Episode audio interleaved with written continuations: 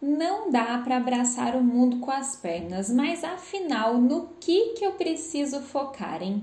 Gerir bem o nosso tempo não é só sobre tempo em si, é sobre gerenciar energia, esforço, dinheiro e resultado. Quantas vezes nós não gastamos o nosso tempo, dinheiro e energia em coisas que não dão retorno?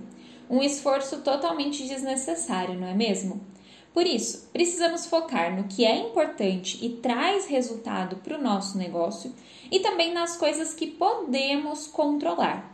E nesse processo, minimizar efeitos de ruídos que estão totalmente fora do nosso controle, como por exemplo a opinião dos outros, o medo do julgamento, comparações, imprevistos e ações que não geram receita para a nossa empresa. O negócio é focar naquilo que a gente pode controlar a nossa rotina, nossa organização e as nossas ações do dia a dia.